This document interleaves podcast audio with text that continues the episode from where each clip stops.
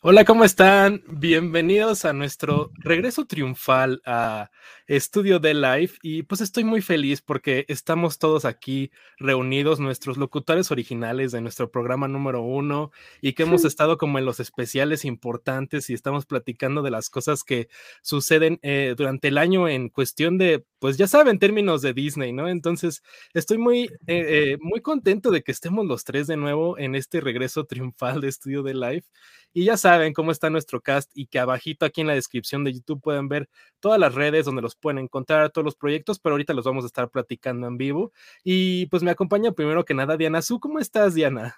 Hola, traje un invitado para este programa que es Soli. Soli en versión bebé sí, no, Diana súper preparada.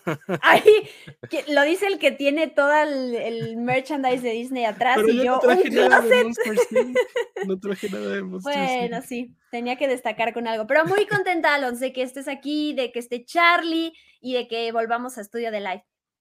Sí, muy felices. Diana, eh, ya sabemos que aquí abajito están tus redes, pero platícanos en qué otros proyectos te podemos ver. Hay este experimento 626 que también nos gusta muchísimo. Sé que también estás como en una pausa porque yo me meto a Spotify y no he visto episodios nuevos, entonces platícanos qué pasa, Diana, en dónde te podemos encontrar. Qué bueno que me ventanes porque sí, a veces se necesita la patadita del de la motivación de afuera para retomar la constancia, básicamente. Sí, ya llevo dos, ni siquiera que tres semanas sin hacer episodios porque, pues, no le voy a echar la culpa a nada externo más que no me he organizado, pero ya mañana sale un nuevo episodio sobre Eternals, precisamente. Eh, entonces ya voy a intentar retomar el hilo eh, de aquí a que cierre el año, porque es, es increíble cómo la, la gente, o sea, todo eso que logras de estar presente, tú porque me quieres y porque te gusta Disney y ahí estás buscando mis episodios, pero la gente te olvida, se, suena fuerte, pero cuando no tienes esa constancia con toda la cantidad de, de, información, de productos, de contenidos que hay afuera, la verdad es que tienes que estar ahí luchando por tu lugar semana con semana. Entonces, bueno, obviamente Experimento 626 ahí anda eh, incluido con Prime, el podcast de Amazon Prime Video con recomendaciones, que eh, me enorgullece decir que cada semana mejora nuestra dinámica y lo que compartimos de recomendaciones en la plataforma está padre. En Spoiler Time, haciendo muchos contenidos en Cinemanet, que de una vez invita a la gente. Mañana tenemos un programa con alineación llena y con mucho entusiasmo para continuar con eso. Y eh, ya en mis, en mis redes sociales personales, y en la red social de mi perrito Flea, Flea, el perro. Claro que ya tiene su red social. Me encanta ver eh, la interacción de Diana como mamá primeriza de cachorrito y todo. Está increíble. Ahorita estamos platicando fuera del aire. Y sí les recomiendo que, que, todos tengan un perrito en su vida. Yo creo que es importante. Sabemos que Charlie tiene a Bot, que también fue como una experiencia muy nueva para ti, ¿no, Charlie? Mm. Muy novedosa, muy increíble. Ya desde febrero está con nosotros, ya más de medio año, y cambió la vida de las personas que habitamos en este hogar. Y también la mía. Y, claro que no he perdido la oportunidad también de compartirlo en redes sociales. No se me ocurrió hacerle su propia cuenta. Está interesante tratar de mantenerla. Yo, lo, yo también sigo a Flea. Y este, pero pues pones tú, pone, pone eh, Rana Funk este, y pone Flea, entonces, bueno, este, mi, timeline de Instagram está lleno Perdón, de, por la esa pequeña criatura.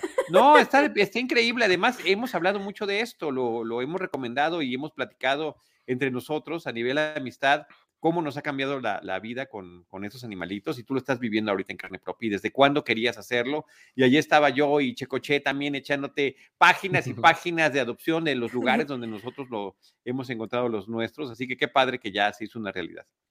Charlie, una pregunta, ¿qué cumpleaños celebras? ¿El, el día de adopción? o porque no sabes el cumpleaños de tu perrito con precisión. Ni, ni, siquiera sabemos con precisión su edad. Como fue rescatado eh, y no fue rescatado bebé, o sea, ya era un perrito que pues, creemos que tenía casa, que se perdió y que estuvo viviendo en la calle algún tiempo, hasta que fue rescatado y después nosotros pues lo encontramos afortunadamente gracias a, estas, a estos grupos que hay muchos y de verdad que celebro y les agradezco esa labor que están haciendo de, rescatarlos, cuidarlos, eh, vacunarlos y después encontrarles un hogar y supervisar que estén en, un buen hogar. Entonces, no, el día que nosotros vamos a celebrar es el día que llegó a la casa, que creo que es en febrero. Entonces, ese es el día que ya lo tenemos marcado con él y, se calcula que por los dientes y por su aspecto, los veterinarios calculan que tiene entre 3 y 4 años.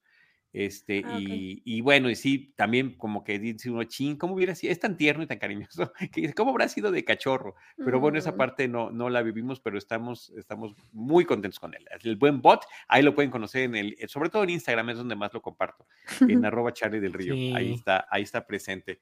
Pero qué padre que estamos otra vez juntos, yo lo celebro igual o más que tú, Alonso, Diana Su, me da muchísimo gusto que tengamos siempre esta oportunidad eh, cada que se presta la ocasión y que podemos, por temas de tiempo, como bien decía Diana Su, de estar todos juntos. Ya sea por yo tuve un viaje de trabajo la semana pasada, ah, eh, tuvo un viaje personal también Alonso, Diana Su tiene un montón de actividades que está realizando. Entonces, eh, estamos malabarando y, y, haciendo acrobacia y media para poder estar aquí juntos. Y hoy lo hacemos con una, bueno, una noticia interesante que vamos a comentar y una celebración también padrísima. Sí, ahorita antes de que pasemos un poquito a, que Charlie nos mencione sus plataformas, muchas gracias a la gente que nos ha acompañado.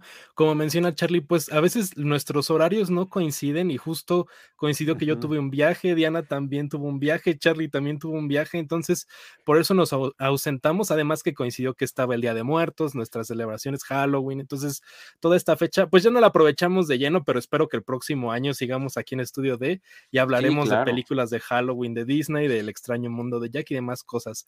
Pero ya saben que Charlie lo pueden encontrar en Cinemanet. ¿Y qué otros proyectos, Charlie? ¿Dónde más te pueden ver, escuchar? Eh, déjame subrayar esa parte de Cinemanet porque sí, eh, somos cinco conductores, eh, entre ellos está Diana, soy un servidor, Enrique Figueroa, Deidalí, Rosalina, ya dije Enrique Figueroa, Naya, y y nunca, o sea, siempre alguien tiene otra cosa que hacer y estamos dos o tres o uno, estamos los que podemos. Y mañana, en serio, se alinearon los astros. Vamos a estar los cinco y me estoy muy emocionado de ese programa de mañana a las ocho, que después también quede en el formato de podcast. Y bueno, pues aquí cada semana en estudio de cuando podemos, en, en, en eh, Cinematempo, en streaming con Lucero Calderón, con Tutsi Rush, en The Crown con, con René Palacios, en Citizen Boomer con Alejandro alemán, etcétera, etcétera, etcétera. Así que hay un montón de cosas que vamos, y, y, la, de, la de James Bond, que si continúa también esa aventura con Carlos Gómez Iniesta y con Iván Morales, y el de Seinfeld, así que bueno, en Cine Premier. Entonces, Entonces cada día pues, de la semana, llena. uno. Sí, claro. bueno, ahorita hay, hay, días que hay dos. Ah, porque también estoy participando últimamente en el de Cine Premier eh, con Iván. Eh, llevo ya las últimas dos o tres semanas este, de corrido eh, acompañándole ahí también con, con mucho entusiasmo. Sí, a mí me gusta muchísimo Citizen Boomer, es el de Charlie que más disfruto. me encanta ver la opinión con Alejandro y las películas que toman como este double feature. Entonces, yo soy muy fan de Citizen Boomer y claro, de, de Cinemanet y he visto que Charlie está en Cine Premier y todo. Entonces, ya como mencionó Charlie, lo pueden encontrar en muchas otras plataformas y toda la semana es semana de Charlie del Río, ya lo saben. Ya está de regreso. la semana pasada estuvo ausente también en todos sus proyectos, pero ya está de vuelta. Entonces, empezamos la semana, ¿no, Charlie? Con Estudio D para que arranques con todo lo demás. No, empezamos desde ayer con Cine Premier y con Seinfeld. Ah, con es el Seinfeld. de la semana y apenas vamos en martes. Pero sí está padre porque era el que eh, me hacía más falta, que tenía ya más rato que no, que no, que, no lo teníamos. Es más, ¿cuál fue el este último que apareció? ¿El del, el 50 aniversario de Disney? Sí, ese fue nuestro último episodio. Que les quedó padrísimo. ¿eh? Yo les recomiendo a quienes nos estén escuchando, ya sea aquí en el live, ahí está el video en, el, en, YouTube o también en, como podcast. Estuvo muy interesante toda la información que sacaron eh, Alonso y Diana Su sobre el 50 aniversario de Magic Kingdom, las diferentes actividades, las estatuas, el Genie para organizar los viajes. En fin, creo que fue un programa muy completo, muy neto, muy de corazón, muy de opiniones personales a favor y en contra de ciertas cosas que, que yo les agradezco y que disfruté muchísimo. Y que me lamenté terriblemente no haber podido estar con ustedes. Sí, un gran programa. Hablamos de todo lo que va a ocurrir y ya está ocurriendo como parte del 50 aniversario de Walt Disney World. Que siguen pasando cosas porque yo de repente veo las noticias de la semana y siguen añadiendo este transportes y demás. Entonces va para largo el aniversario. Ya, ya habíamos mencionado que son 18 meses y termina por ahí de abril del 2023. Entonces hay tiempo para que hablemos del aniversario de Walt Disney World. Y cuando nos toque ir, pues me encantaría que aquí lo platicáramos de cómo vivimos la experiencia directamente en los parques, ¿no? Ojalá que haya esa oportunidad eh, durante este periodo. Sí, yo muero, muero de ganas de regresar. Tiene ya un rato que no voy. Sí va a pasar, Charlie. Vas a ver que ahí vas a estar en, en, Hollywood Studios, en la Tower of Terror. Ya te veo ahí. me encanta, me encanta, me encanta, me encanta. Saludos a Adriano Caranza, que está ahí, y a Berenice García que ya dijo Adrián que sí es la wig del río, sí, la wig del río. La wig del río. Adriano Caranza tiene los mejores términos siempre.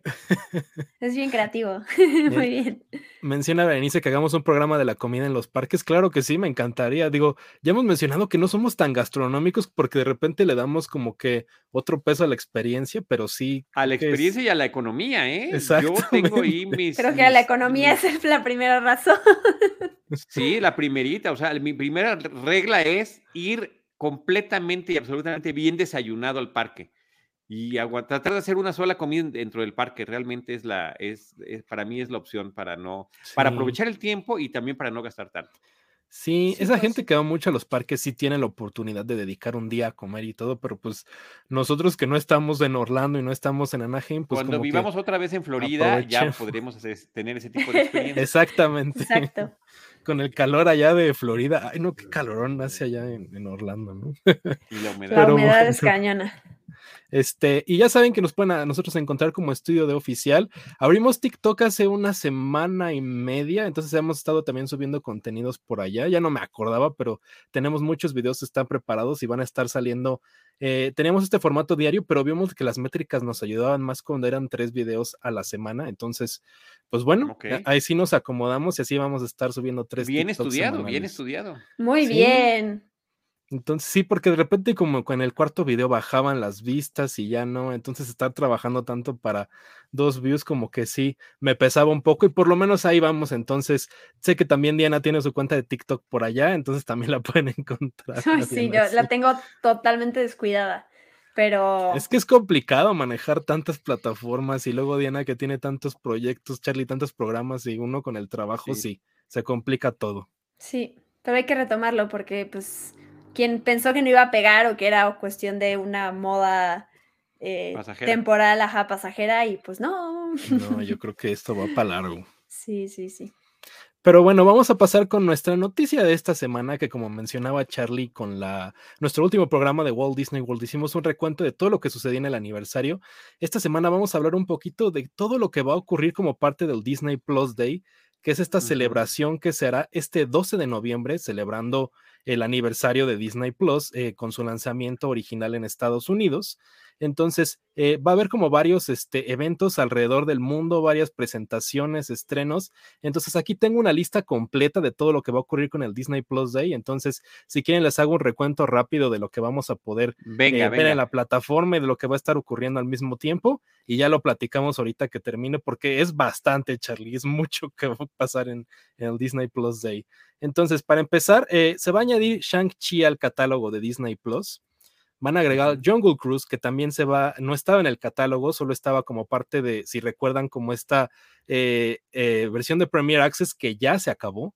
va a estar el, el, estreno de Home Sweet Home Alone, que es este reboot de Mi Pobre Angelito. esta serie de cortos de Olaf, donde narra películas de Disney el corto de Luca de Pixar que se llama Chao Alberto y en español se llama Hola Alberto. El corto de Los Simpson que se llama Los Simpson en Plusniversario, que es un crossover con varios personajes ahí de Disney. No tengo idea cómo va a funcionar tanto. Entonces eso está interesante, creo yo, lo del aniversario. De repente también tenemos la segunda temporada de The World According to Jeff Goldblum, que es esta serie de programas en donde Jeff Goldblum va a investigar como diferentes aspectos de la cultura que es de National Geographic. De repente hay uno de tenis, hay uno de tatuajes. Yo, yo estuve viendo la primera temporada, me gustó muchísimo. Es Entonces, buena. De helado también hay. El helado, este, el básquetbol y muchas cosas ahí que están muy interesantes, ¿no? Eh, como vemos aquí en la pantalla, hay una promoción que ya está corriendo ahorita que es para todos los usuarios nuevos de Disney Plus van a poder contratar la plataforma por 29 pesos el primer mes y ya después vamos a regresar al precio normal que es de 159. Entonces, si ustedes nunca han tenido Disney Plus y les interesa, creo que es el momento perfecto para contratar la plataforma.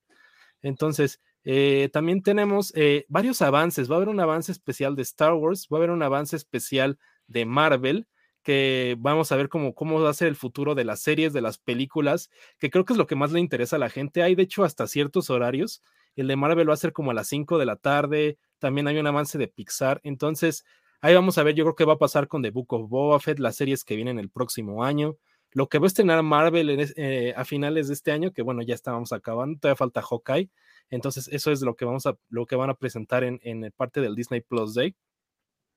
Eh, tenemos también eh, la adición a Encantada al catálogo de Disney Plus, que es la película que nos gusta muchísimo con Amy Adams, que no estaba y que es como una anticipación a la secuela que también está preparando Disney para que estrene. ¿Y ¿Por qué no estaba? ¿Sabemos por qué no estaba? No, buena pregunta. ¿Derechos? Yo siento pues, que son como estas tácticas de añadir catálogo para que haga ruido. No sé, sí es raro.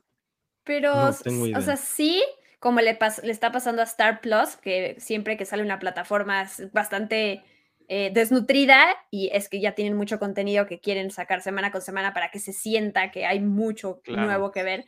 Pero Encantada puntualmente, que es un título que digo, esperar hasta ahora para sacarla Mm, digo, también es una película que mucha gente ya vio, ¿no? No es algo, a menos de que sea la segunda película, sería algo novedoso, pero sí no entiendo, no sé si hay algo detrás que tenía que ver con derechos, algún actor ahí que tenía algún contrato, no sé. ¿Quién sabe? Sí, estaba muy raro. Hay que preguntarle a Amy. Ella tiene información clasificada.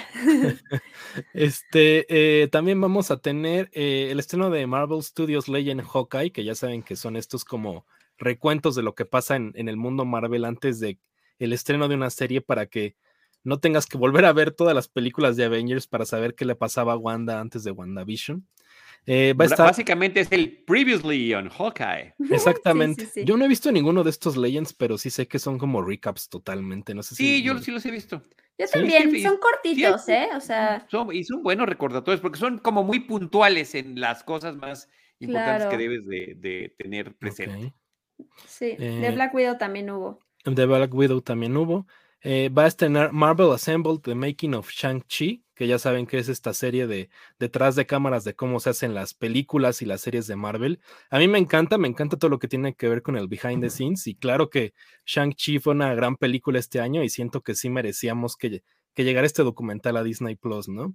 Eh, también va a estar el Making of the Happier Than Ever, que es el concierto de Billie Eilish exclusivo para Disney Plus, que justo acabo de ver el tráiler hace 10 minutos, así antes de que entráramos al programa, ya enseñaron el tráiler de cómo, de cómo fue el, making of del concierto, entonces se ve bastante interesante. Y eh, Alonso, esto, por ejemplo, sí está confirmado para Latinoamérica, o sea, sí, porque el comunicado de prensa de Walt Disney Company no mencionaba a Billie Eilish, por eso yo no lo quise poner en redes porque dice como, ¡Ah! no sé si están como estas por regiones, o ya lo veremos el viernes, ¿no? Ya sabremos. Sí, yo también armé la nota con el comunicado que nos llegó de Disney y estuve checando el comunicado gringo y, sí había diferencias. Y venía el, el docu este de Billie Eilish. Quiero pensar que sí, solo que a lo mejor no estaba totalmente confirmado, porque te digo, 10 minutos antes de que empezáramos, salió el tráiler en, las redes de Disney Plus de Estados Unidos. Entonces a lo mejor sí va a llegar o no, pero bueno, eh, eh, va a llegar en la plataforma ese día en algunas partes del mundo. Como menciona Diana, no estoy tan seguro de que esté en México, pero probablemente sí. Entonces, esas, esas adiciones al catálogo ya saben que eventualmente llegan, ¿no? Sobre todo cuando son contenidos originales de Disney Plus, como este documental. Eh, lo que vemos aquí en pantalla es eh, la primera serie latinoamericana de Disney Plus que se llama Entrelazados. También va a estrenar eh, el 12 de noviembre, entonces esta sí es exclusiva de Latinoamérica. He estado viendo algunas fotos y, pinta bastante bien, yo creo, de lo que he visto de los del making of y de las fotos que nos ha compartido, como menciona Diana, Disney Prensa. Entonces, yo creo que va a estar bastante bien y se estrena el 12 de noviembre, ¿no? Eh, también va a llegar un documental que, como menciona Diana, yo tampoco lo vi en el, comunicado. ¿O sí estaba Diana? ¿Qué es este documental de Boba Fett? Sí, ese sí estaba. De Under the Legacy de Boba Fett. Ah, entonces este sí está eh, confirmado para Disney Plus Latinoamérica. Que es Under un poco the Helmet. Under the Helmet. Este, también tenemos. Eh, bueno, van a abrir una cuenta de TikTok de exclusiva de Disney Plus y una activación alrededor del mundo con personajes e iconos de Disney y las fotos que vemos aquí son de esta activación en Nueva York, que es como un festival de globos que ya inició hace dos días. Entonces esto va a estar mm. corriendo todo noviembre y pinta bastante bien. Ahora, en los parques va a haber dos experiencias distintas. Va a haber una alfombra azul en Disney's Hollywood Studios y en Disneyland París, en donde los suscriptores de Disney Plus van a poder entrar una hora antes, no, media hora antes a los dos parques eh, tanto Hollywood Studios en, en, Walt Disney World como Disneyland París. Entonces van, van, a tener la experiencia de poder entrar media hora al parque y va a haber unos photo opportunities, va a haber personajes de las series de Disney Plus y van a estar presentes el 12 de noviembre para suscriptores exclusivamente de la plataforma. Entonces, está padre que lo expandan también a las experiencias de los parques y resorts y demás cosas. Y eh, tenemos que también va a haber eh, una activación en Target del 12 al 14 de noviembre y va a haber mercancía exclusiva en Shop Disney, que es la que veíamos acá, que son estas playeras y va a haber más, eh, algunos pines y algunos llaveros, lo estuve checando. Entonces, y eh, si tienen ustedes eh, la oportunidad de comprar en Shop Disney, porque solo está en Estados Unidos y en Europa, pues podrán aprovechar de esta oferta. Y lo último es esta, esta serie de screenings que va a ser en Estados Unidos, en los, en los cines de AMC, que está muy interesante porque son screenings sorpresa. Entonces, eh, tú entras a la función sin saber qué película es. Es una película de Disney disponible en Disney Plus y van a estar durante del 12 no, perdón, del 12 al 14 de noviembre serán estos screenings en AMC, cuatro screenings sorpresa al día.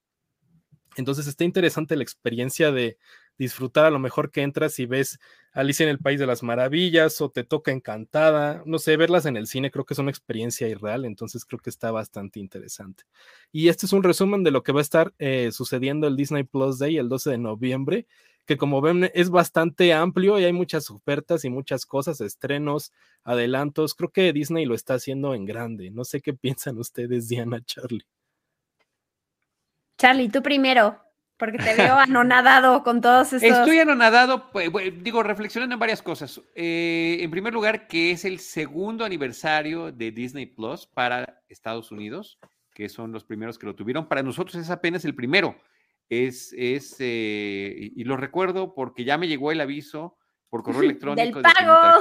del pago anual que está por y que ya no viene con el descuento que fue tan, tan elocuente hace exactamente un año.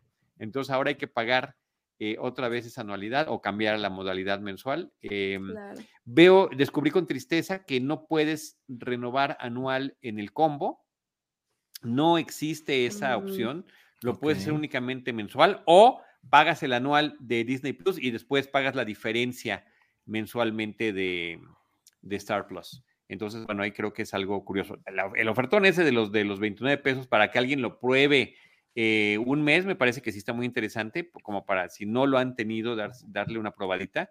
Y, justamente con tanto material que va a llegar un mismo día está bien. Y claro, eh, Disney siempre ha sido, eh, desde que Walt Disney estaba a cargo de este negocio, y es parte del legado que deja, además de la creatividad, el sentimiento, la innovación, la fantasía, las películas, las animaciones y los parques, la mercadotecnia. Y en ese sentido, literalmente se pintan solos. Eh, con tanta competencia que hay ahorita entre plataformas y tantas opciones y tantas variables y tan caro que resulta ya sumar, si tú quieres tener todos, realmente ya pagas más de lo que costaban los paquetes de cable Em, eh, que, eran los VIP, ¿no? Los más, los más costosos, pues ahorita estarías pagando una cantidad similar si tuvieras todas las plataformas. Entonces sí tienen que diferenciarse de alguna manera y creo que hacer em, este tipo de cuestiones donde de un solo día lanzas un montón de cosas al mismo tiempo, adelantas algunos estrenos que, que llevan a venir, pues claro, pueden llamar la atención y pueden funcionar muy bien. Nosotros como coleccionistas de Disney lo hemos platicado diferentes veces aquí en este programa, en particular y además de otros espacios, pues siempre habíamos estado acostumbrados a eh, hay lanzamientos de películas que después no las vas a poder encontrar. Ahorita estamos mencionando el caso de Encantada, no sabemos el por qué, pero pues es una de las cuestiones que están ahí metidas en este, en este nuevo lanzamiento. Y de repente también, personalmente, yo creo que cada quien verá paja distinta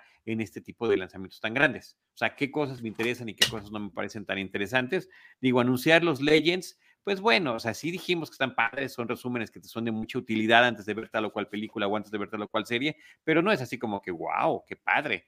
Un documental nuevo, claro que está bien, películas que, que recientemente estuvieron en el cine están bien, series que vayan a empezar. Entrelazados no, no me apetece en lo más mínimo, pero bueno, eh, insisto, cada quien verá paja distinta en todo esto. No creo que haya alguien que diga, sí, quiero ver absolutamente todo lo que está por salir.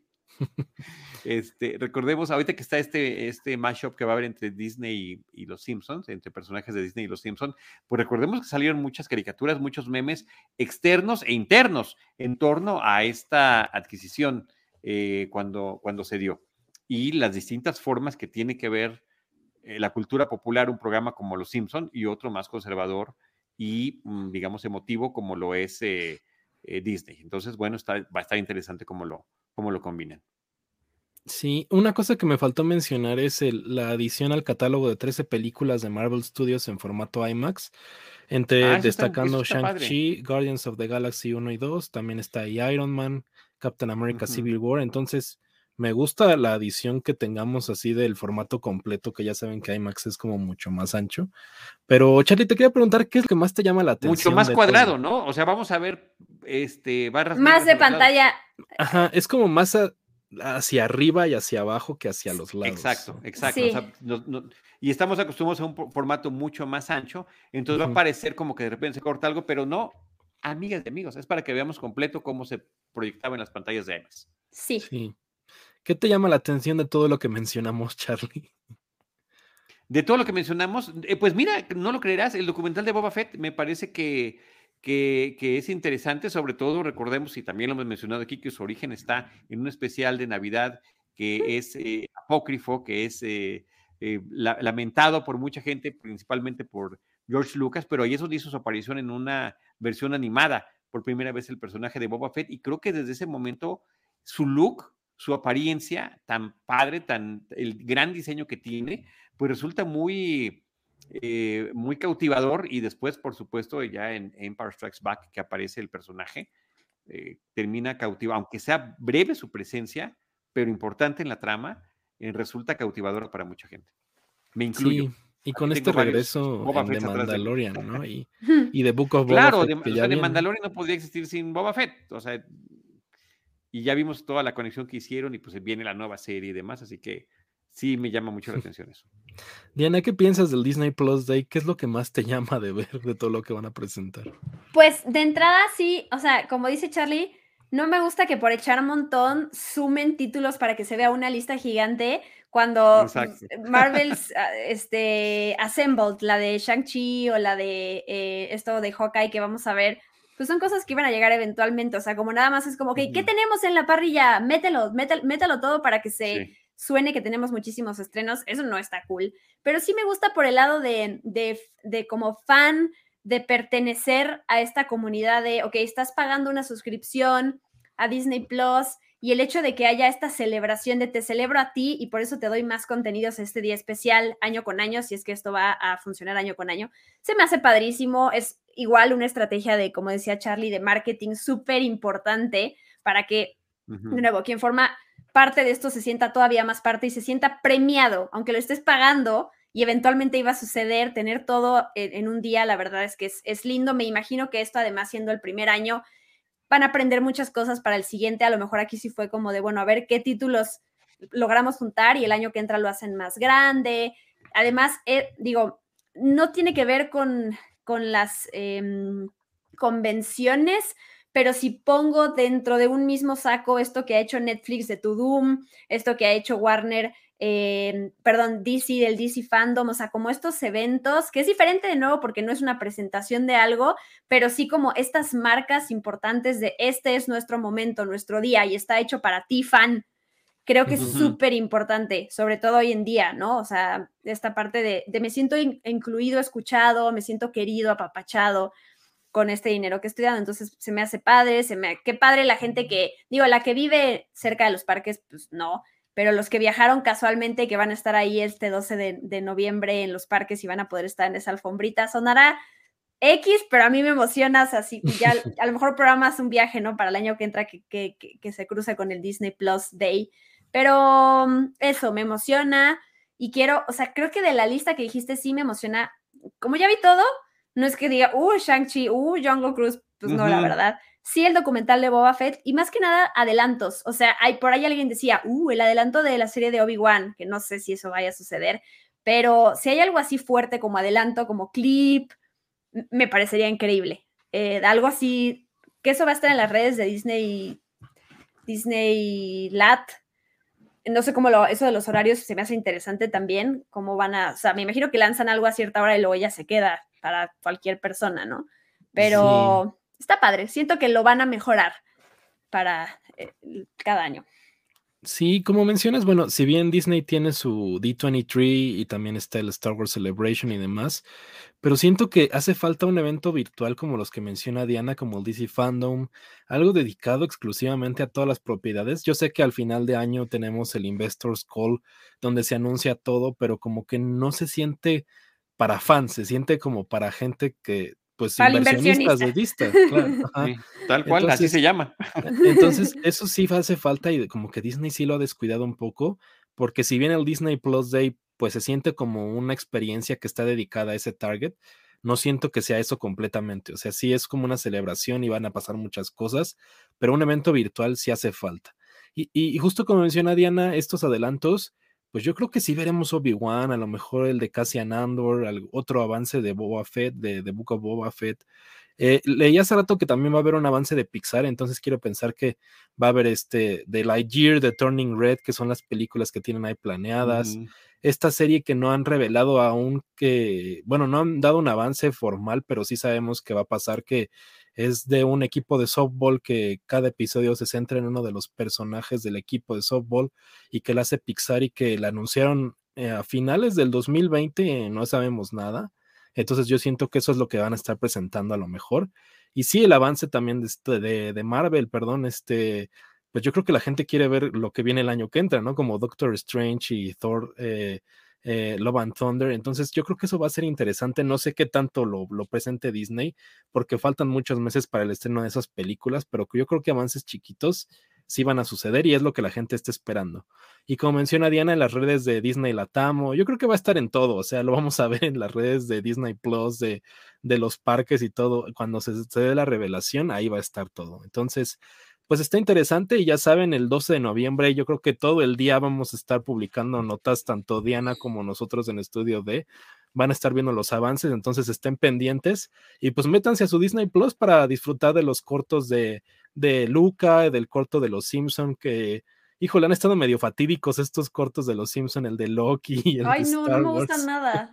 No.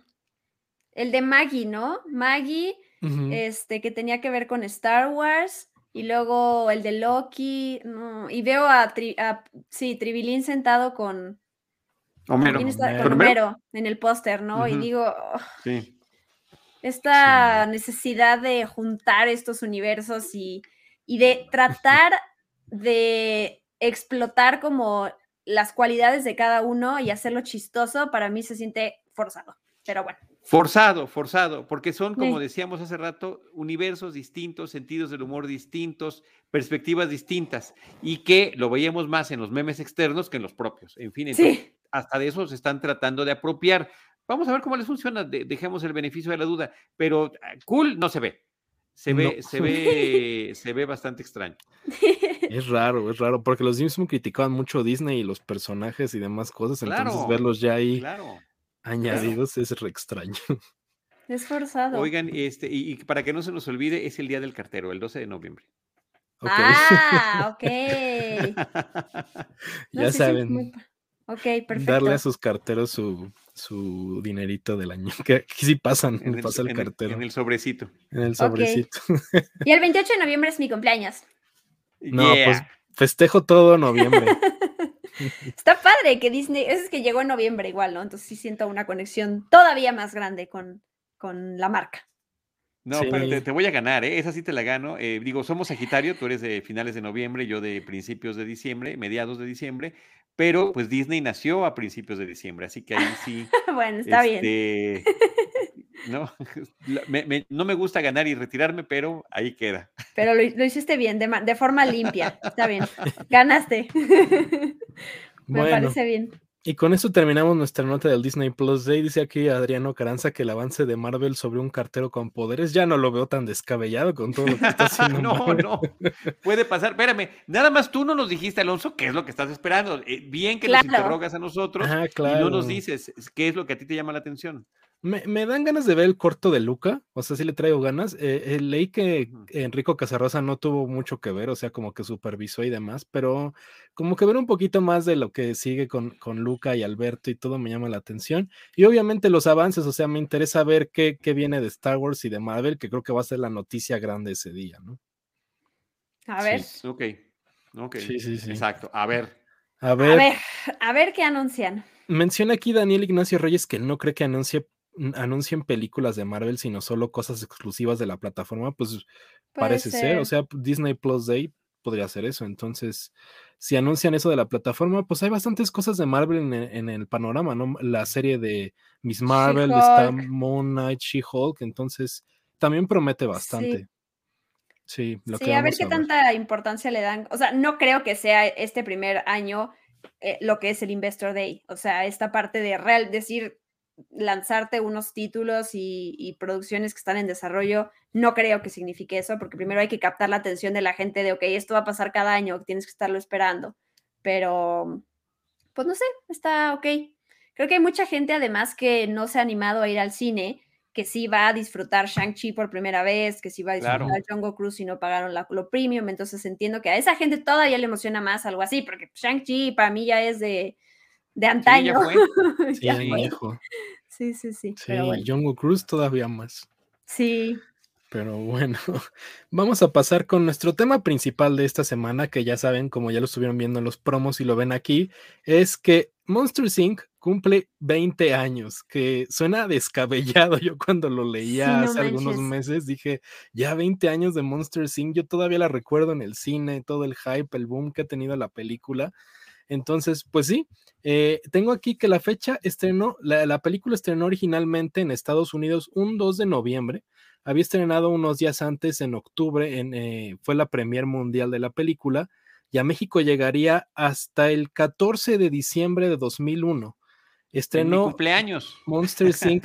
a lo largo de todo diciembre en Latinoamérica. Entonces, también suena muy raro, ¿no? Que haya un mes de diferencia entre el estreno de Estados Unidos al estreno acá.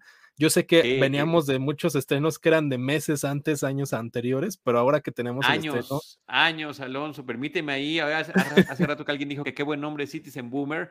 Aquí las canas eh, tienen que, que, hacer un poquito de espacio y de memoria. Las películas tardaban uno o dos años en llegar y algunas no llegaban. Es cierto. Entonces, eh, un mes de diferencia no es nada. Hoy lo vemos tremendo, hoy es imposible. Qué padre, increíble que que haya en ese sentido esta globalización mercadológica, donde podemos ver la película el, mismo día que, se estrena en cualquier parte, de, en muchas ciudades importantes del mundo, pero, este, no, bueno, un mes no era nada, un mes es que bueno que tardó apenas un mes, había, era un año de diferencia, tú ibas unas vacaciones, si alguien de tus amistades se iba eh, a Estados Unidos un verano, eh, te contaban una película que no verías hasta el verano siguiente. de, ese tamaño y, tan tremendo es. Y déjame ahora presumirles otra cosa. Yo estaba en Orlando cuando se estrenó la película, estaba de, viaje de vacaciones con mi hermano Alejandro, mi hermano menor, y estuvimos en ese fin de semana de estreno, la vimos en los AMC del de Universal City Walk, y eh, fue, yo la recuerdo como una súper, súper experiencia haber disfrutado la película y haber visto una nueva película de Pixar. Es apenas la cuarta película de Pixar eh, que, sale el, cuarto largometraje de Pixar, eh, de los que van dejando huella de toda esta primera etapa y que yo lo siento como realeza de Pixar. ahorita ya no cualquier cosa es realeza de Pixar y que Pixar también, hay que decirlo con tristeza, ha perdido su toque mágico y original que tuvo pues desde 1995 que nos impactó con, con Toy Story. Sí, de las películas, porque que para que si alguien no las tiene en la mente, Toy Story, luego Bichos, luego Toy Story 2 y luego Monster Inc. Y dijiste algo clave que ya lo hemos platicado. Siento que entre los tres hemos hablado de Monster Inc. como 500 veces. sí. Eh, qué padre. Por, pero tú la viste en inglés, Charlie, entonces para ti las ah, voces que van con los personajes son las que están en inglés, no las de acá. Bueno, no, pero te decía que eh, las originales en inglés son las que yo conocí, las que vi mucho tiempo después, pero también con la llegada de mi hijo, ya empecé a ver muchas películas en sus versiones en español y es increíble, ¿eh? tanto las de Toy Story como las de Monster Inc. me parecen de los más, logra de los más logrados doblajes. me encantan, me encantan las dos, son, son, son increíbles. Sí, Es, un gran doblaje el, trabajo que hacen Víctor Trujillo y Andrés Bustamante en las voces principales, eh, que están eh, eh, supliendo, digamos, bueno, es la versión mexicana de John Goodman y Billy Crystal, es espectacular, yo creo que las dos versiones están a la par, obviamente te encariñas, como lo menciona Charlie, con la primera versión que ves, ¿no? Diana y yo ya lo hemos platicado varias veces, vimos la versión en español, pero con el paso de los años nos acostumbramos a las voces en inglés por experiencias en los parques y otros tipos de productos como los videojuegos que que, incluyan el, el, el, voiceover original, ¿no? Entonces, sí, me encanta que, que, hemos estado hablando todo este año de Monster Inc., pero yo creo que eh, conmemorar el aniversario, creo que es como cierra como con broche de oro nuestro recorrido de Monster Inc. en este 2021. Y, tuvo que ver mucho con Monsters at Work, que aprovechamos justamente para ahí sacar todo lo que, lo que traíamos guardado de, de sentimiento y de emotividad y de gusto por estos personajes. Sí, Así y como, es. Y como lo hicimos en, el especial de Alice en el País de las Maravillas, yo preparé una galería con arte conceptual de la película que les voy a compartir ahorita y estaremos viendo acerca de cómo eran este, los diseños de los personajes, cómo cambió todo. Entonces quería mencionar, como ya lo hizo Charlie, que Monster Inc. es la cuarta película de Pixar, que si bien venían ellos de varios cortos, como de Teen Man y demás cosas, eh, pues ya estaban establecidos con Disney, sabían que tenían este trato como de 10 películas que al final de cuentas, pues expandió hasta tener más cosas, ¿no? Entonces, eh, la película es dirigida por Pete, Doctor, y también están como, como coproductores Leon Critch, que lo conocemos por haber dirigido Toy Story 3, y Coco. Entonces también estaban involucrados desde aquella época. Y coproduce también David Silverman, que venía eh, casualmente trabajar en Los Simpson que David Silverman era importantísimo en la producción de Los Simpson y te empieza a trabajar con Pixar.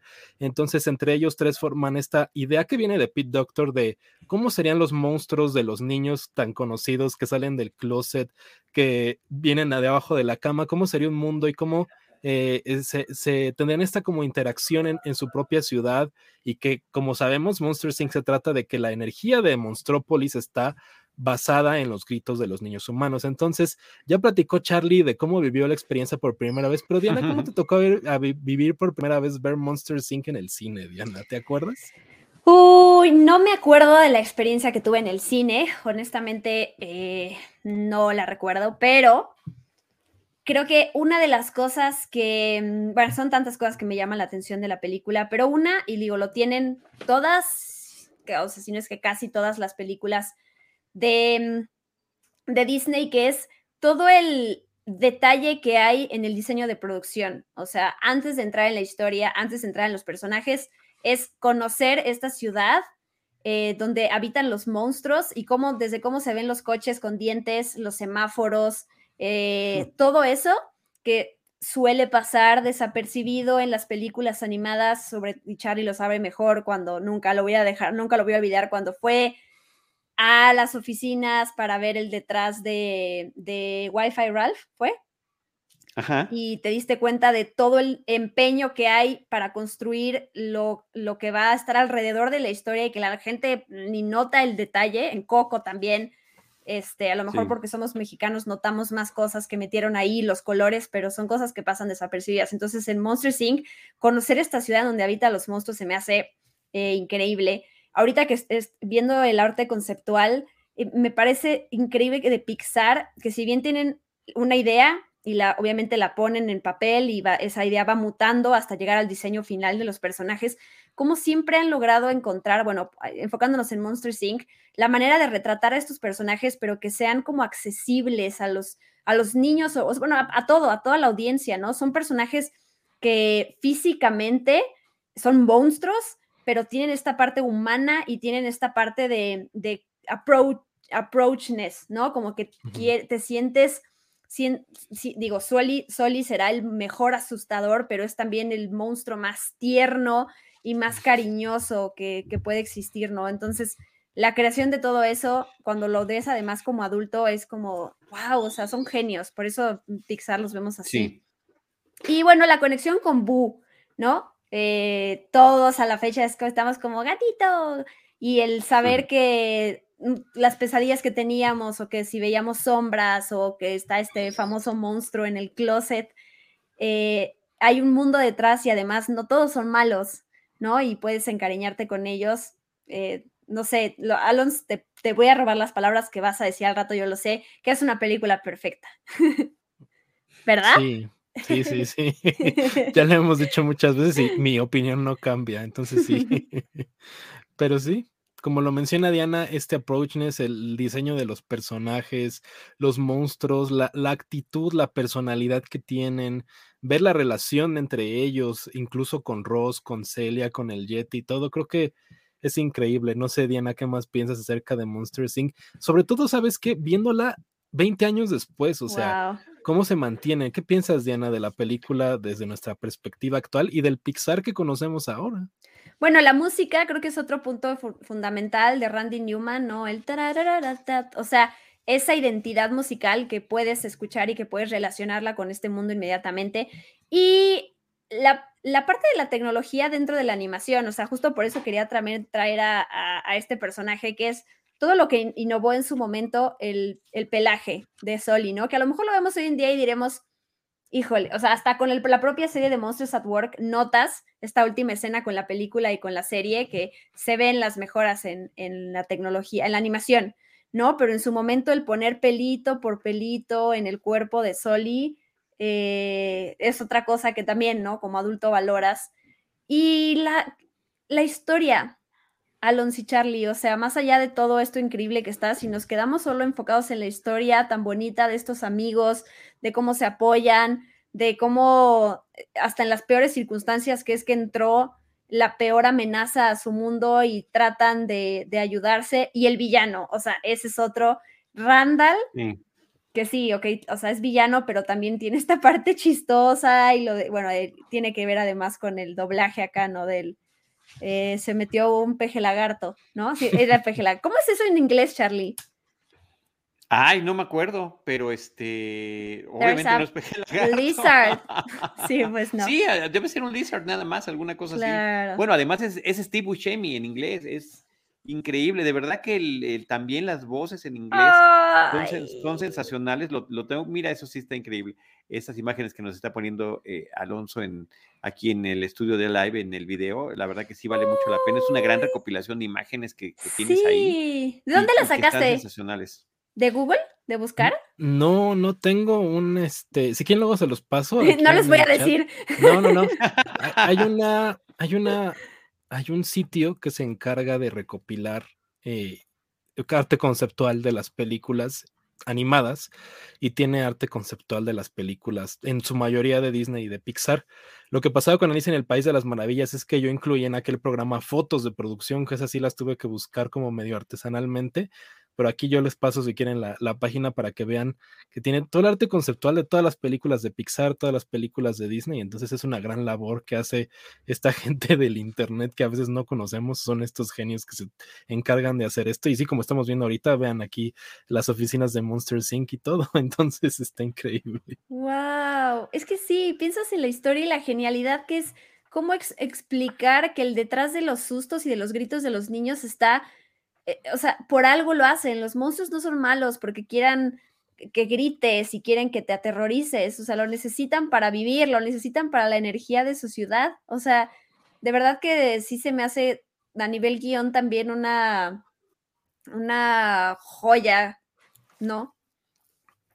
Sí, bueno, y no, nada más eso, también el contexto que están eh, formando, eh, la necesidad de energía que se requiere para toda una ciudad, el hecho de que tengan apagones y, que esté un tema que sigue increíblemente vigente hoy en día. ¿Cuál va a ser la energía que menos daño va a hacer al planeta? En este caso, ¿cuál es la energía que menos daño va a hacer a otros seres vivientes? ¿A costa de qué tenemos que conseguirla? Al final de cuentas, son esos eh, temas grandes, importantes, que están allí de fondo y que ciertamente los niños no los podrán ver a simple vista, pero como son este tipo de películas que uno ve una y otra vez, la ves en la madurez, la ves en otros momentos y te das cuenta también de estas cosas eh, serias e importantes que está contando la película. Entonces, e, en ese sentido, y retomando el gran comentario de, la película perfecta que dice Alonso, pues lo es en más de un sentido. Y lo es también en términos de qué otro cine nos refiere. Yo recuerdo perfectamente bien eh, desde esa primera vez que la vi que me encantó la música de Randy Newman de la secuencia de créditos inicial. Me encanta la animación 2D eh, que están utilizando y me remite, me remite invariablemente a las películas de la Pantera Rosa, a las películas de Blake Edwards que iniciaban con estas animaciones de los créditos de La Pantera Rosa. Era la única parte de caricatura que tenía la película con música de Henry Mancini y que eran muy atractivas, tanto que termina ah. convirtiéndose en, en, cortometrajes y después en programas televisivos. Y además de, ese, de esa similitud, está la otra que tiene que ver con el surrealismo, que tiene que ver con la psicodelia, eh, porque también era muy común en las películas de la Pantera Rosa y muchas otras eh, caricaturas eh, de ese estilo. Este asunto de que abres una puerta y apareces en otro lugar donde estás jugando con la, fibra de la realidad, con, sobre lo que puede o no ser posible. Y aquí llevan eso a un nivel extraordinario, haciendo esta reflexión sobre de dónde vienen estos monstruos que vemos nosotros como niños de, las, eh, de los closets principalmente, de querer tener la luz prendida, de tener la puerta de la recámara un poco emparejada para poder estar con los demás.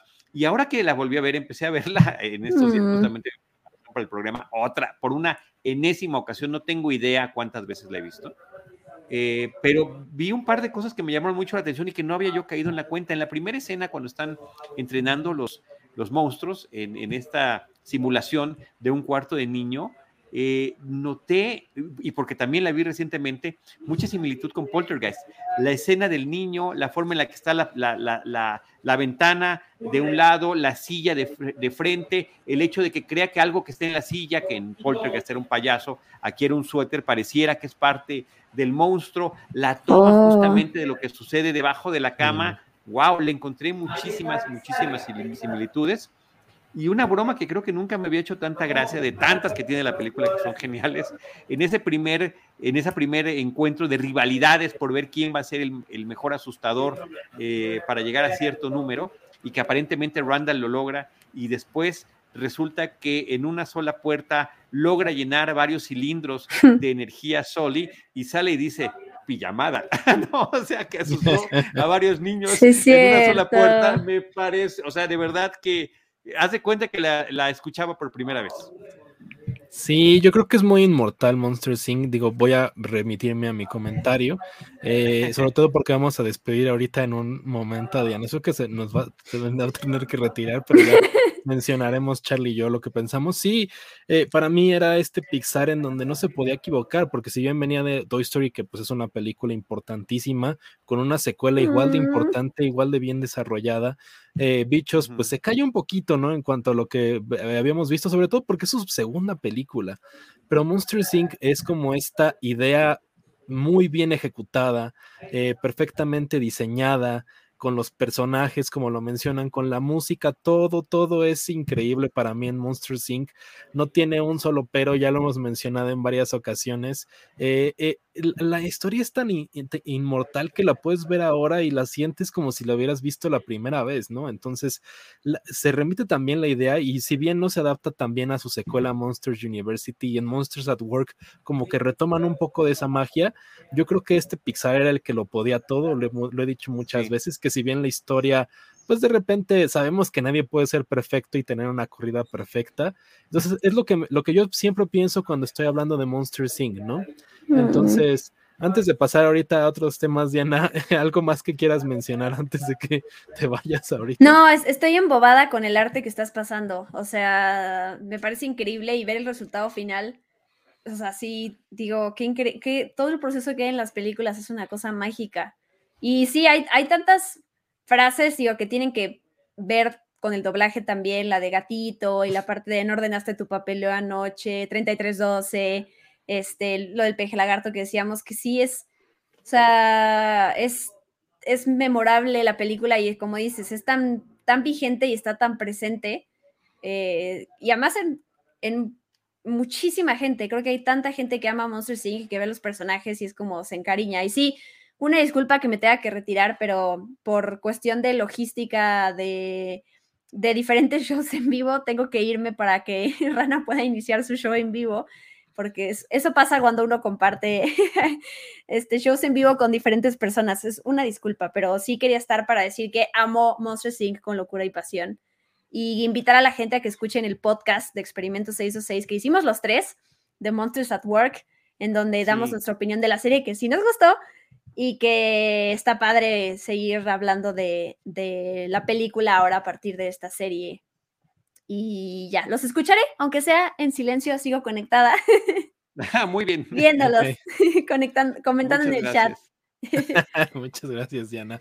Muchas gracias por acompañarnos. Y ya saben que Diana la pone a encontrar en Experimento 626, en Incluido con Prime, su podcast de Amazon Prime Video, eh, en Spoiler Time y todo lo que puedan encontrar en su perfil, que se encuentra aquí abajito. Las redes de Diana Azul las pueden encontrar aquí abajo. Y como menciona, pues ya platicamos de Monsters at Work, entonces ahí también escúchenlo porque hablamos mucho de Monster Inc. también en ese programa, ¿no, Charlie? ¿Qué piensas? Muchas gracias, Diana. Es ineludible. Gracias, Diana Su. Nos vemos mañana. A ustedes, sí, y nos vemos por acá en dos semanas cuando regrese a contarles mi experiencia en... El luego les contaré. Sí, sí, sí, hay que guardar la sorpresa.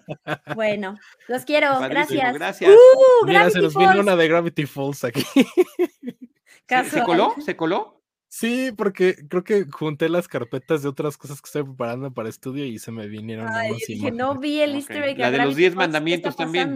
Sí, había una de los 10 mandamientos y una ah, del árbol de la vida, entonces. Yo, yo quería que me dijeras, ¿qué tenía que ver los 10 mandamientos con muchos? Diana se va porque no ordenó su papeleo anoche, dice.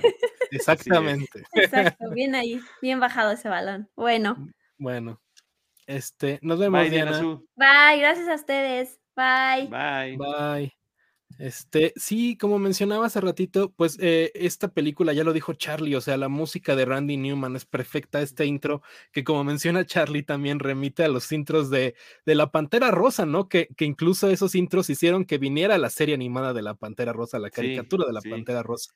Es lo que creaba Blake Edwards. Entonces, ya yo lo mencionaba hace rato, la estética, los personajes, el diseño de personajes, la personalidad que tienen Mike y Soli y todos los personajes que vemos en el mundo de Monstrópolis, incluido el mismo Randall, que si bien ya lo mencionó Diana y lo mencionaba Charlie con la voz de Steve Buscemi, que es un gran villano de, Pixar, ¿no crees, Charlie? Randall es un gran lo es absolutamente, lo es, lo es. Y, y, hay que decir, el, siempre se alaba y se reconoce el trabajo que hay detrás de cualquier producción pero estas producciones animadas tardan muchísimo tiempo en desarrollarse. En el caso de Monster Inc. fueron cinco años desde que se propone la idea y se empieza a trabajar hasta que finalmente aparece la película. Y por eso existe toda esta cantidad increíble de, imágenes, de producción, de arte eh, para eh, visualizar de qué manera podría ser la película que también resulta tan distinto a lo que finalmente vemos, pero que lleva un proceso evolutivo muy particular y que en la propia Pixar, en, la propia empresa de Pixar han cultivado muy bien y es la retroalimentación. Hay un grupo de personas que generan una idea, la van trabajando y después se reúnen con diferentes eh, creativos de la misma compañía, de diferentes áreas, con los de iluminación, con los de color, con los de efectos especiales, con los de los fondos, y todos van opinando sobre la historia. Y la historia se la empiezan a contar entre ellos una y otra y otra y otra vez y ver qué situación va a mejorar o qué no. Justo eh, eh, te mencionaba y les mencionaba a Diana Suya, a ustedes amigos y amigas que nos escuchan, que en estos días eh, volví a ver em, Monster Sync por primera vez en Disney Plus. Ahí está, también es, otra cosa curiosa. Y estaba yo muy emocionado porque algo que me gusta mucho de Disney Plus es la cantidad de material adicional que tienen de sus producciones. Mientras más reciente sea la producción, mucho más material adicional van a encontrar. Justo hablábamos de, lo que viene el 12 de noviembre con Disney Plus Day. Y, pues ya viene no solo Shang-Chi, sino un documental sobre cómo hicieron Shang-Chi, lo cual está padrísimo. Pero entro al, al de Monster Inc. y eh, creo que sí quedé un poco desilusionado de lo poquito que hay. Pero lo poquito que hay no sé si ya lo viste también, eh, Alonso, es muy interesante. Tiene secuencias de uno, dos, tres minutos, son como cuatro o cinco, de cómo era la historia originalmente, cómo, les, cómo estaba planteada. Y originalmente el planteamiento no era que Sully fuera uno de los principales asustadores. No, Sully era uno de los que, que soñaba y añoraba y deseaba ser un asustador y que los veía a la distancia y decía, yo tal vez lo pueda hacer, pero tenía un miedo terrible de los, de los niños y de las habitaciones de los niños. Hay una secuencia donde entra a una, a una habitación infantil y hace cuenta que estás viendo una película de Hitchcock, es el vértigo, es el mareo, la subjetiva de cómo lo ve todo y cómo, cómo eh, hasta pierde el aliento en, esa visita, en esa incursión que hace. Y cómo, si bien es una idea que termina descartándose para la película, muchos años después, prácticamente casi dos décadas después, es la que se utiliza en Monsters at Work. El personaje principal de Monsters at Work es la, lo que fue de alguna forma en términos de personalidad el personaje original eh, con el que estaba contemplado Zully. Eh, creo que esa parte, descubrirla, es, es muy eh, interesante, es apasionante y eh, y justamente no son lo que estamos viendo en estas eh, pequeñas secuencias que estoy comentando, no son animadas perfectamente, simplemente es una sucesión de arte, eh, de producción, de preproducción de las películas, de arte conceptual que fue utilizado y pues de alguna manera no termina quedándose en la cinta, pero que resulta muy interesante observar. Sí, yo tenía algunos datos, como mencionas Charlie, de cómo evolucionó la película. Exactamente, Soli era uno de estos personajes que, que se refleja en Monsters at Work, que deseaba convertirse en asustador. En los primeros drafts de la película era solo uno de los trabajadores que llevaban los tubos que vemos en Monsters Inc. Y, este, y, y, Randall era como uno de los personajes principales y Mike era el asistente de Randall. Eso eran los primeros drafts de, la, de, de Monsters Inc. que tenía Pete Doctor. Entonces, ahí se ve, ahí se ven estas secuencias, ¿eh? ahí está. Perdón, y nada más mencionar otra, que, ahorita me la acabas de recordar. Hay una secuencia de la refinería de sustos, y es justamente a donde llevan, o de Screams le llaman, Scream Refinery, eh, eh, refinería de gritos. Entonces, ahí están justamente llevando los gritos y es un área donde no se oyen entre sí por tanto ruido que hay y tienen que gritarse también, o sea que hay un juego de palabras allí con, esta refinería. Sí, entonces la, la, idea, la, idea, siempre estaba como implícita, o sea, de, de, los monstruos, de dónde venía la energía y la relación que tienen con los niños.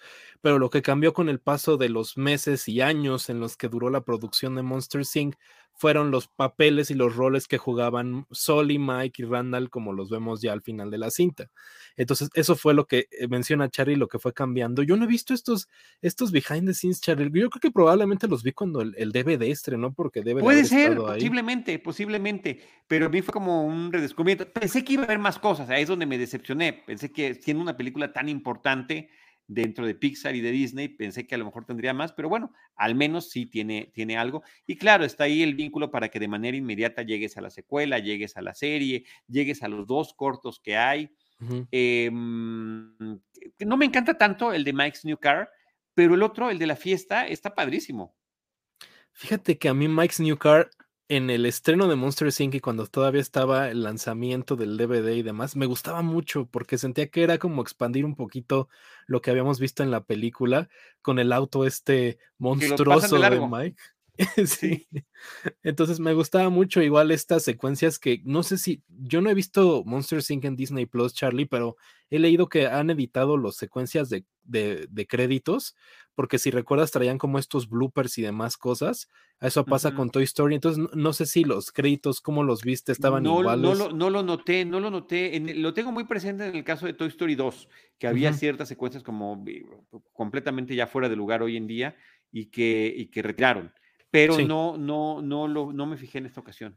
Si bien recuerdo en los cortos de Monster Inc. está la puesta en escena de esta obra que se inventan Mike y Soli eh, de pon esa cosa ahí o, ya verás. Entonces, en los créditos de Monster Inc. en el lanzamiento original estaba como cómo van haciendo la obra, se veía en los créditos.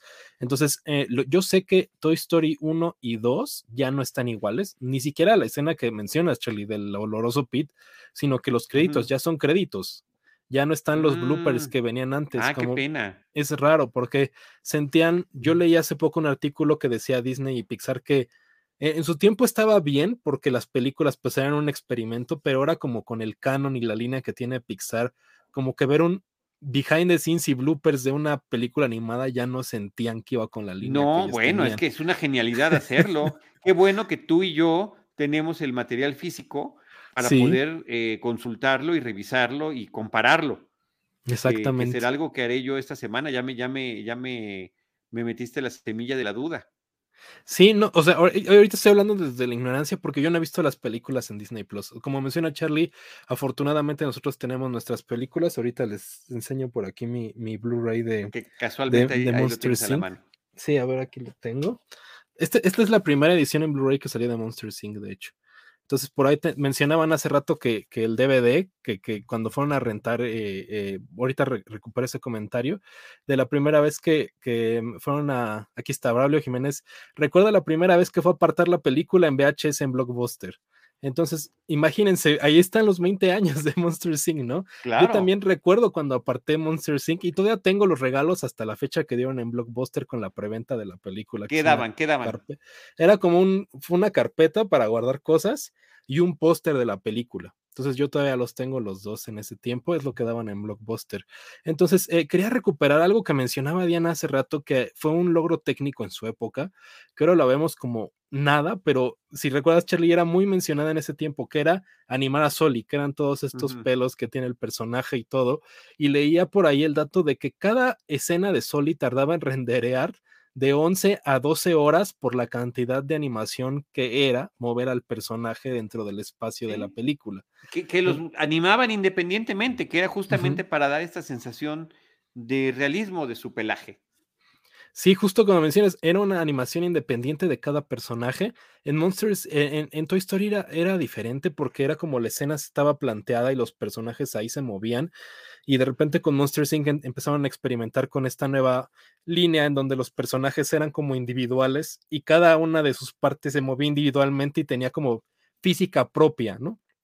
Que lo vemos en Monsters Inc. Cada que se mueve Soli, se mueve todo su pelaje entonces, en ese tiempo para Pixar era un logro técnico así inconmensurable, ¿no? Ahora vemos películas como Frozen que tienen detalles de la tela ahí escondidos y hasta el copo de nieve por atrás, obviamente con el gran budget que ofrecía Disney, porque un estudio como Pixar que venía así de la, de la, de la implementación de John Lasseter y de Steve Jobs, pero la alianza con Disney fue lo que inyectó eh, eh, el aspecto económico para la película.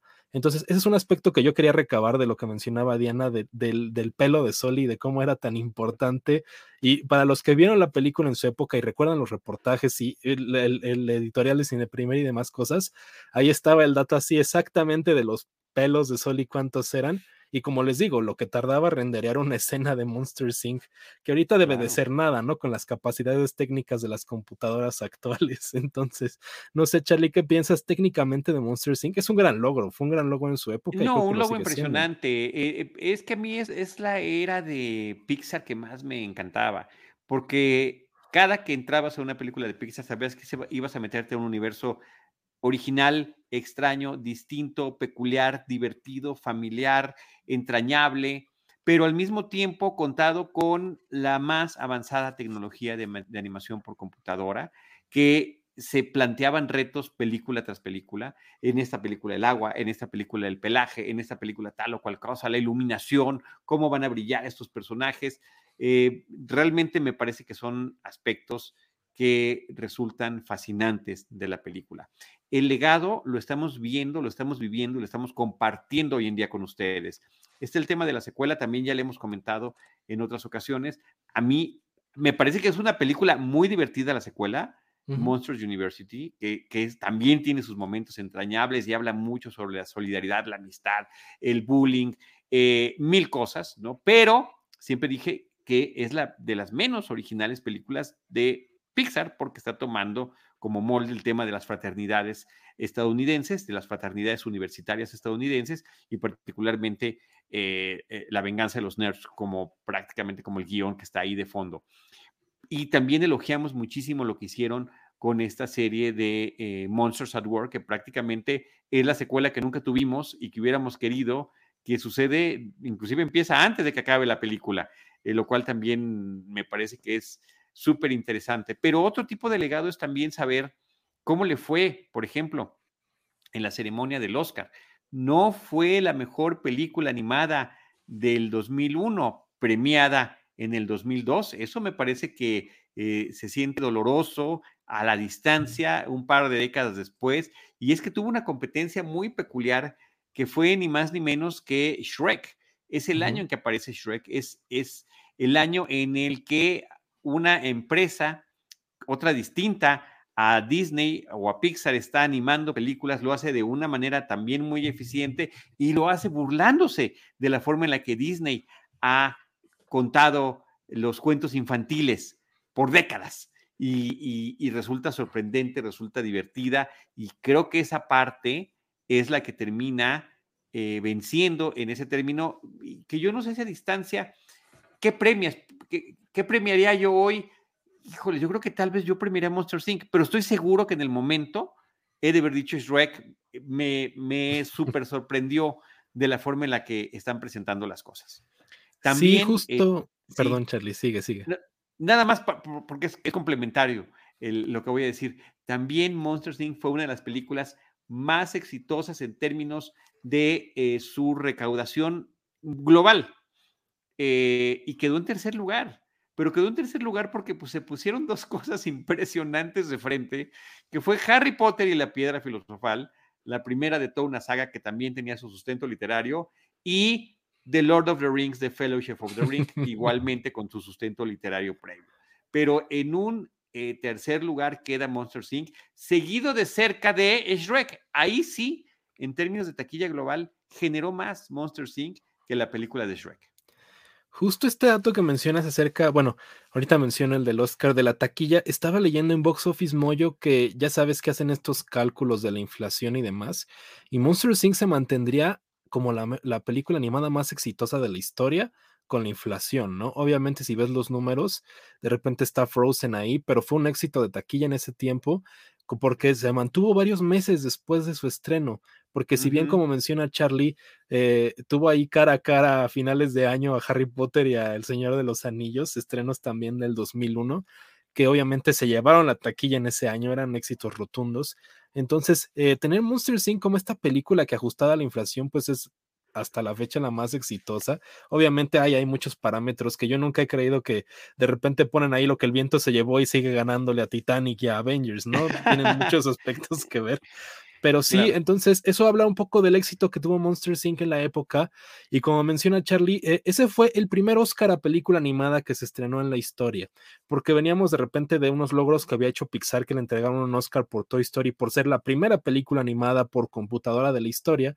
Y es cuando se inauguró la, la categoría en este año, en los Oscars del 2002 entonces, eh, si bien lo recuerdan, estaban ahí las, las categorías y se veía Shrek sentado entre el público, se veían Mike y Soli sentados entre el público y una competencia bastante destacada, porque si yo, como mencionas, Charlie, yo tampoco sabría quién premiar, o sea, si bien a mí me encanta Monster Inc. hasta la fecha, pero Shrek fue una película muy importante en su tiempo y lo sigue siendo. Lo sigue siendo, claro, claro. Ahí está preguntando justamente Adrián, o sea que Shrek también cumple 20 años. Sí, eso es para celebrar en algún otro tipo de programa, lo deberemos de hacer, es súper importante.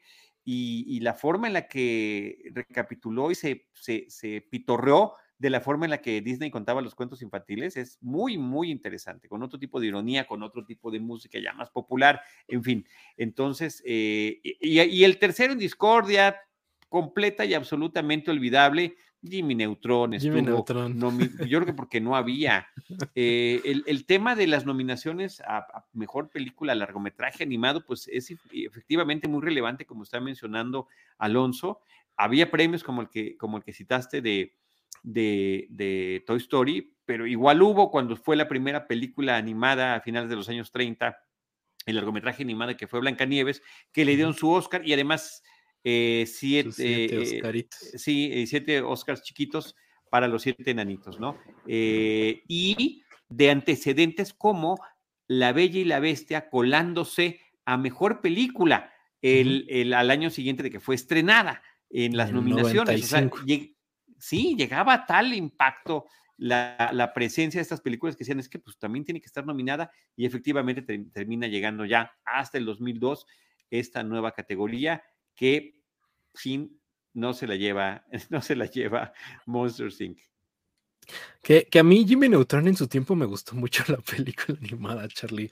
Recuerdo muy bien ese año, fíjate. Hace rato mencionaba Diana que no recuerda haberla visto en el cine. Yo sí recuerdo haber visto Monster Inc. por primera vez en el cine. Recuerdo hasta con quién la vi. La vi con un primo y salíamos eh, diciendo todas las frases de la película, como menciona Diana, la de este, se metió otro peje lagarto de, de Randall. Entonces, eh, era un fenómeno de estos de que yo todavía lo rescato, que las películas de Disney eran un fenómeno, bueno, Disney Disney Pixar anual, o sea, como que la gente estaba esperando que llegara el estreno de la película y toda la mercancía, toda la mercadotecnia que, que, era, que estaba alrededor de las películas, sobre todo que era una película que llegó en diciembre. Entonces, este, todo el año la estabas esperando. Recuerdo muy bien los productos de la película. Este primo con el que la fui a ver tenía una, un Monster Inc. gigantesco, que era un set de Mattel en donde podías mover los tubos y salían los monstruos y demás cosas. Entonces, padre. recuerdo muy bien la época, Cherry lo, lo, recordó hace, hace rato porque pues él estaba en Estados Unidos y lo vivió totalmente distinto, pero Sí, yo recuerdo los estrenos de Pixar como estos estrenos importantes porque ya lo hemos mencionado en programas anteriores, eh, el renacimiento de Disney iba en declive, o sea, el renacimiento de Disney ya iba para abajo y lo que empezaba a subir la taquilla eran los estrenos de Pixar, desde, Toy Story, Toy Story 2, Bichos, y Monster Inc. llega justo en esta época perfecta para Pixar en la taquilla. Ya lo mencionó Charlie, pues se los comió El Señor de los Anillos y Harry Potter, pero era una película que estaba dedicada a romper el box office en ese tiempo. Entonces, Monster Inc. lo fue. Yo, yo tenía aquí el dato de que se mantuvo otros cuatro o cinco meses siendo un éxito de taquilla, porque si bien recuerdan las películas duraban más tiempo en, esos años, ahora tenemos Shang-Chi que duró un mes y ya se fue, y ya lo tenemos en Disney Plus, entonces las películas se, mantenían más tiempo en, en, la, en las salas de cine. Entonces yo creo que es lo que más vale eh, la pena recabar de acerca de cómo fue el estreno de Monster Inc. y el, la importancia que tuvo en la época. Ahora mencionaba Charlie acerca de, de sus secuelas, si bien Monsters University, yo estaba en esa época como en esta idea de que eh, no me gustaría ver una, una, secuela de Monsters 5. O sea, yo sentía que Pixar no tenía que recurrir a eso porque la historia de Toy Story era distinta. Porque Toy Story, la película Toy Story 2 la iba a hacer Disney porque era propiedad de ellos. Entonces Pixar intercede y dice, no, no, no, no, ustedes no van a meter mano porque querían hacer una de estas secuelas directas a video. Entonces en ese tiempo John Lasseter... Sí, sí, sí, John Lasseter dijo, no, nosotros, si, ustedes quieren hacer Toy Story 2, la vamos a hacer nosotros como nosotros queremos, ¿no? Entonces, esa era una idea como extraoficial de lo que era la, ideología de Pixar en ese momento. Eh, ellos querían hacer películas originales que fueran así, de la próxima película va a ser original y la próxima también, que ahora cayeron en la secuelitis, pues eso pasa con el paso de los años y cómo se mueven las empresas. Y pues sí, cuando anunciaron Monsters University era una idea que yo no quería ver, o sea, no, que, no sentía que necesitáramos una precuela de Monsters Inc. Y como menciona Charlie, es un resultado bastante divertido. Yo lo veo como una película decente, si bien no tan memorable como su contraparte original, pero ahora que tuvimos Monsters at Work, pues mucho mejor, ¿no? Porque es una idea fresca, con personajes que ya tenemos, ver otra perspectiva. Pero no sé, Charlie, ¿tú crees que estamos preparados para ver una secuela en forma de Monsters Inc. en estos años? ¿Crees que pase? Pues después de ver lo que pasó con Monsters at Work, que fue muy grato, me parece que sí. Me parece que sí. Entonces, eh, eh, habrá que ver qué pasa.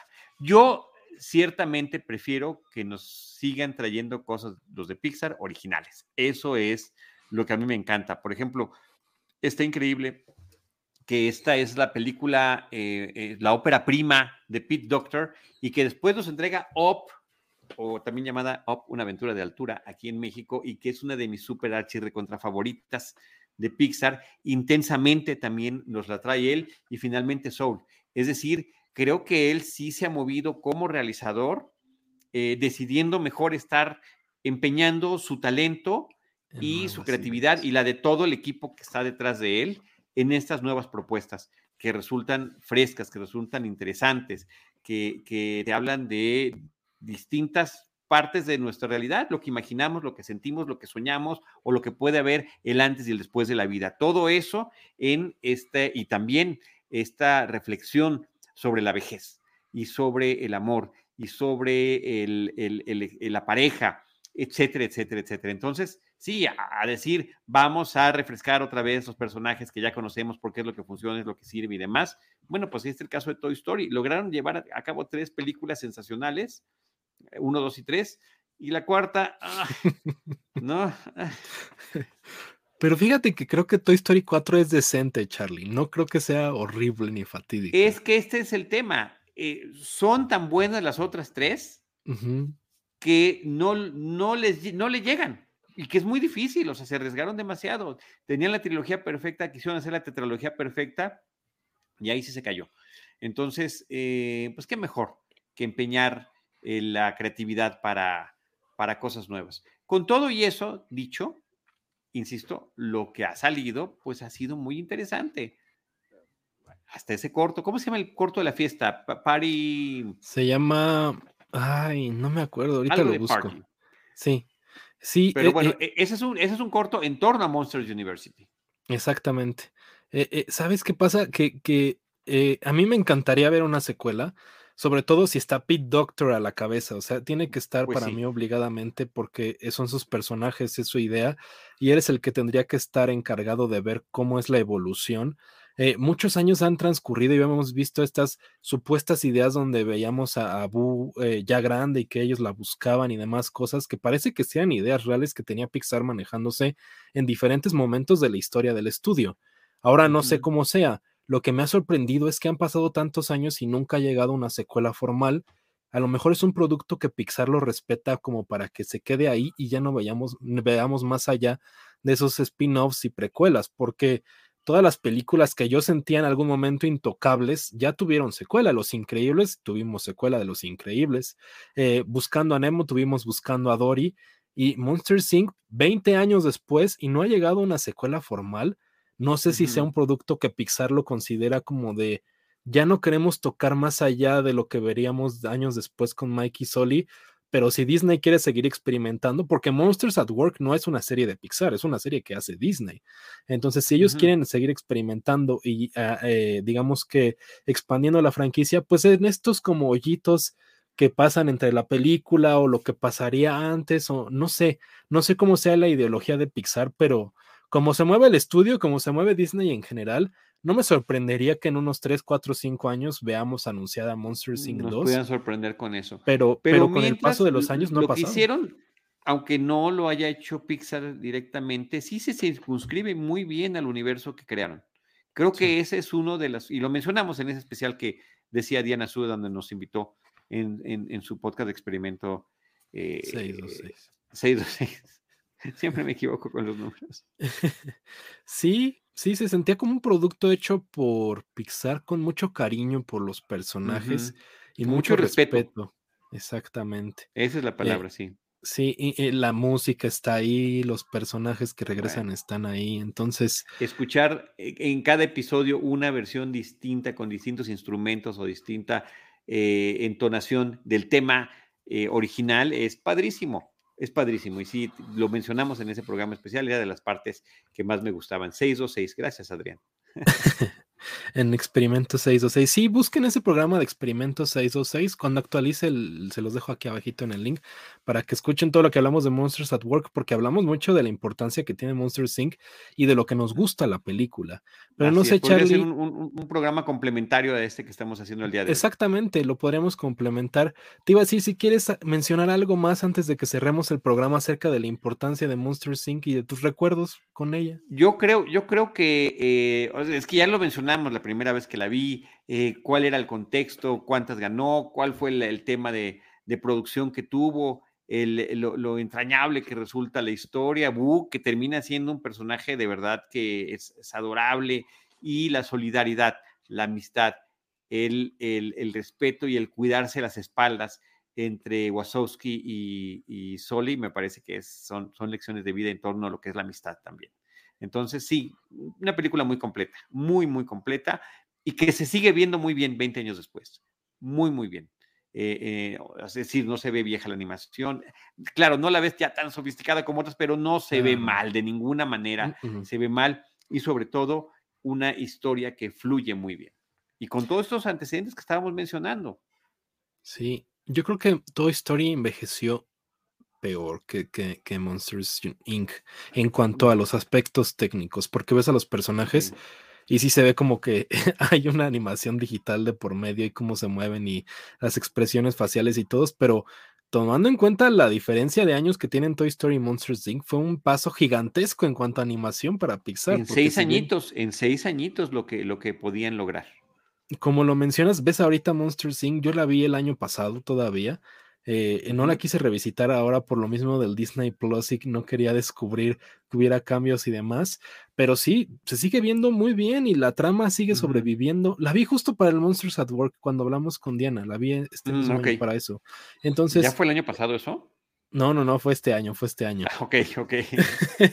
la, vi para, la vi para el experimento 626 y, y todo se siente fresco, todo se siente muy bien. Eso es la magia de una película que está perfectamente dirigida y perfectamente, digamos que orquestada en todos los aspectos, como es la música, la animación, los personajes que son tan memorables que pues no hay nadie que no conozca a Mike o a Sully o a Boo, ¿no? Entonces, yo creo que eso es lo que nos queda decir de Monster Inc.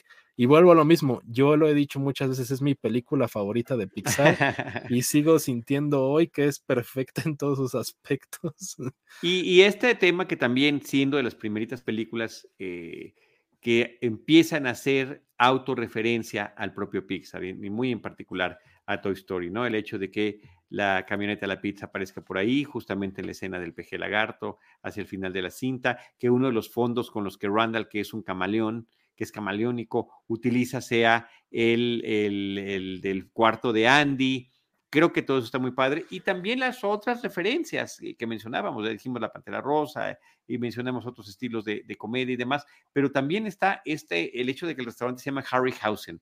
Ray Harryhausen fue el gran artífice de la animación, pero el de la animación cuadro por cuadro de figuras eh, para películas de live action y que los actores eh, convivieran con ella. Jason y los Argonautas, eh, Sinbad y, diferentes aventuras que tuvo en el cine y Furia de Titanes, entre muchas otras cosas, ¿no?